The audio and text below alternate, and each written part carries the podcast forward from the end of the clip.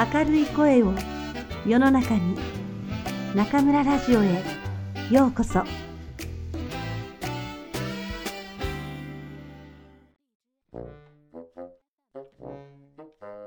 我が輩も猫である。猫の神様。村山由佳。私は猫として生まれた。暑くて暗い狭いところを通ってぐいぐい押し出されたかと思ったら全身を覆っていた半透明の膜がぎっしぎっしと噛み破られて鼻の穴に溜まった水をザラザラの下で舐め取られた途端乾いた空気の束がどっと肺の奥まで流れ込んできた。苦しくて死ぬかと思った。産声はつまり悲鳴だった。同じようにして一足先に生まれ落ちた姉たちと、私はまず母さんのおっぱいを奪い合った。まだ目なんか開かない。誰かの前足が私を押しのけようとするから、私も別の誰かの頭を踏んづけながら乳首にむしゃぶりついた。この世で生き延びていくための最初の戦いだ。引き下がるわけにはいかない。狭い参道を通って出てくるから、生まれてすぐの私たちは鼻の先が細長く尖っている。当たり前のことなのに、カゴの中を覗き込みに来る誰もが、何これ？ハムスター？なんて笑うから、しばらくの間、私は自分のことをそんな風に呼ばれる生き物だと思っていた。今振り返ると、ネズミの仲間なんかに生まれなくて本当によかった。頭からガリガリ食べられる側には回りたくない。おまけにネズミって大して美味しくないのだ。ちょろちょろ逃げ回るのを捕まえて、爪に引っ掛けて空中に放り投げたりして存分にいたぶるのは楽しいけれど、肉は薄くて硬いし、牙を立てた時に舌の上に広がる血が、まるでずっと押し入れで湿ったままの布団みたいなカビ臭い匂いがして、私は好きになれない。味という点で言わせてもらえば、鳥の方が断然美味しい。スズメもメジロもロバトもキジもおおよそ鳥ならば何だって美味しい。暴れると羽毛が飛び散って鼻に張り付くのは鬱陶しいけど噛みしめた時奥歯に染み渡る血はほのかに甘いし細っこい骨が口の中でパシパシ折れていく食感がもうたまんない話がそれた後になって母さんから聞かされた話では私たちが一緒に暮らしてあげているあの人間人のメスは産気づいた母さんが苦しい思いをしている間ずっと前足を握ったりお腹をさすったりしてお産婆さんを務めていたらしい。言われてみればうっすら覚えている。子宮の中で本当はこのままじっとしていたいのに大きな律動とともに押し出されつつあった時のこと。痙攣と収縮を繰り返すお腹越しになんかあったかくて柔らかいものがそっと撫でてくれるのを感じていた。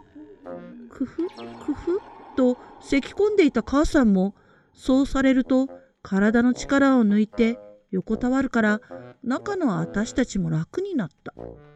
あれはあの人間の手のひらだったのか。そう思ったら私も母さんに習って少しずつ心を許す気になっていった。彼女は詩を書く人だった。普段は音楽に合わせて歌詞を書くことでお金をもらっているらしい。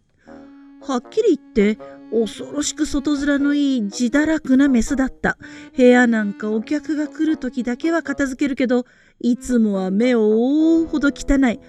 ただどういうわけか私たち猫に対する気遣いだけはなかなか行き届いているのが不思議だった。いわゆるあれだ人のオスとは暮らせないけど猫とは暮らせるタイプの女あの典型だと思う。いかんせん本人には絶望的に自覚がないらしく年がら年中恋に落ちては発情してばかりいる。母さんがこの家に住み着いた時から数えても今のオスで3人目だそうだ。私たち猫は春と秋だけつつましやかに恋の季節を楽しむのに人のメスの節操のなさといったらハツカネズミにも劣るおまけに彼女と来たら発情するだけならまだしも簡単にほだされてしまってどのオスにもひたすら貢いではバカみたいに尽くそうとするのだった。どうせ長続きなんかするはずもないのに。一体何を根拠に今度こそはうまくいくなんて信じられるのかしらね。ようやくおっぱい以外のものを食べ始めた私たちを前に並べて、母さんはため息混じりに言った。人間にとってのうまくいくは、お互いの自由を二度と許さないってことと同じ意味らしいの。相手を縛ろうだなんて考えるから窮屈すぎてダメになっちゃうのよ。オスだってメスだって好きな時に好きなことしたいのはお互い様。私は自由を明け渡すなんてまっぴらだわ。この回は切っての微病と歌われ、何匹ものオス猫たちと浮き名を流してきた母さんが口にする言葉には、なんだか重たい説得力があった。一腹で生まれた私たち四姉妹の毛皮の模様を見ただけでも父親がみんな別々だってことはわかる。嘘じゃない。猫のメスにとっての排卵っていうのは毎月決まっているわけじゃなくて気に入ったオスと寝るとそれが刺激になって複数の卵子が降りてくる。つまり一夜のうちに何匹ものオスと立て続けに恋を楽しんだとしたらその全員が同時に父親になれる可能性があるというわけだ。なんてよくできた仕組み。なんて優れた種族なんだろう。妊娠繁殖の機会を逃さないようにしながら、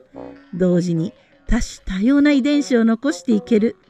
人間みたいに不自然なやり方で相手を縛っていたら、今に滅びてしまうだろうに。もちろんそうなっても、私たちはちっとも困らない。明日人間が世界から忽然と消えたって、この爪さえあれば獲物は捕まえられる。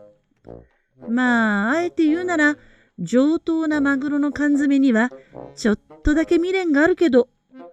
顎の下や耳の後ろやうなじのあたりをちょうどいい塩梅でくすぐってくれる指にも結構な未練はあるんだけど。また話がそれた。私たちの額は本当に狭くて、神様はあれもこれも収めることまではできなかったらしい。そのせいか、過去のことはよく覚えているのだけど、先々を考えるのは得意じゃなくて、だからつい話していても方向を見失う。その点はどうか許してほしい。ちなみに、猫にとっての神様は人間の言うようなものとは違う。全知全能の力を持った特別な猫みたいな存在がいるわけじゃないし、神話のようなものもない。お供えをすれば願い事を叶えてくれるわけでもない。もっとこう、漠然とした存在で、だけどおよそ猫に生まれたものなら、誰しもその気配を感じられる何者か、としか言えない。とにかくだから私は、私が祈りたい時にだけ、私が祈りたいものに向かって祈る。何の話だったかしら。まあいいわ。私たちの生まれた家は郊外の丘の上に立つ一軒家だった。小さな庭と菜園があり、敷地は貝塚いぶきの垣根にぐるりと囲まれていて、2階の窓からは眼下に一面の田んぼが青々と広がっているのが見渡せた。裏手はこんもりとした里山で雑木と竹に覆われ、朝にはたくさんの小鳥たちが鳴き交わし、夜にはタヌキが吠えたりフクロウが鳴いたりした。その家で私たちは右も左もわからない子供のまま春を過ごし夏には母さんから狩りの仕方や猫として生きるための作法を教わりいつの間にかしなやかな死体を手に入れて秋風を知った。やがて冷たい木枯らしの季節を迎えた頃だろうか。私たちは母さんを失った。あんなに愛情深かった母さんが、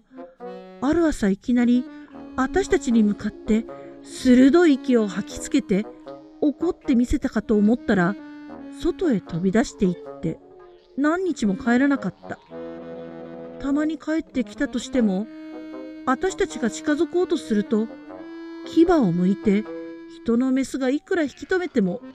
家には長居しなくなりそのうち本当に出て行ってしまった。仕方のないことなのよ。と近所のおばあさん猫が教えてくれた。私らにも覚えがあるけど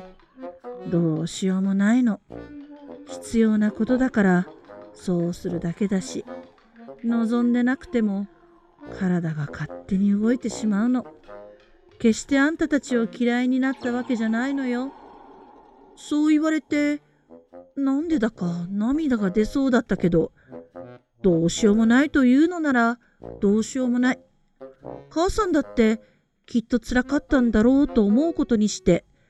私はこの先ずっと優しかった頃の母さんだけを思い出すと決めた。その後しばらくして一番頭のぼんやりした茶虎の長女が裏の山を越えた向こうの農家で可愛がられるようになり帰ってこなくなった。そうかと思えば次女の真っ白いのがどこかの犬に追いかけられて逃げていった先で行方不明になった。三女の黒いのはといえば田んぼのあぜ道で軽トラックにひかれて死んでしまった。私はその時一緒にいなかったけど、たまたま見ていたオスの黒猫が教えてくれたのだ。多分、あいつは俺の種だったと思うんだよな。そうかもしれないし、そうじゃなかったかもしれない。黒い猫というだけなら、他にだっている。いずれにしても、運命には抗えやしない。末っ子で三家の私はそうして人のメスとその恋人の3人で暮らすようになった。ある日人のメスは私をそっと撫でては頬を寄せてきて言った。さくら、ねえ、さくちゃん、お前だけはずっとうちの子でいてね。私をお前呼ばわりしていいなんて誰が言った？っていうか、さくらとかさくちゃんって何それ？ダサすぎる講義のうなり声を漏らしてみても彼女には通じない。さくちゃん、かわいいね。本当にお前はなんて美人さんなんだろうね。お願いだから私を一人にしないでね。ずっと私の猫でいてよね。違う。私があんたの猫なんじゃない。あんたが私の人なんだ。大声で泣いて頭突きをしてみせると、彼女はとても嬉しそうに顔をほころばせ、私を抱き寄せて、おでこのあたりを指で撫でた。悔しいけど、文句なしに気持ちよかった。喉が勝手にゴロゴロと鳴り始めてしまう。うっとりして目を半分つぶり、彼女のセーターを前足で踏んでいたら、母さんのおっぱいを吸っていた頃の気分になった。そうよ。あんたが私の人なんだ。じんわりと染みてくるその思いは私にまるで最高の白身魚を食べ終えた後で日だまりに出て誰にも邪魔されることなく毛づくろいをしている時のような満足感をもたらした。不意に体の奥から甘ったるくて凶暴な感情が突き上げてきた。我慢できなかった。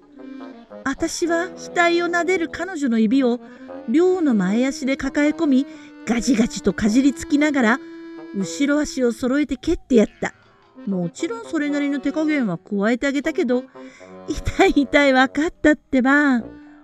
私の人はそれでも怒らず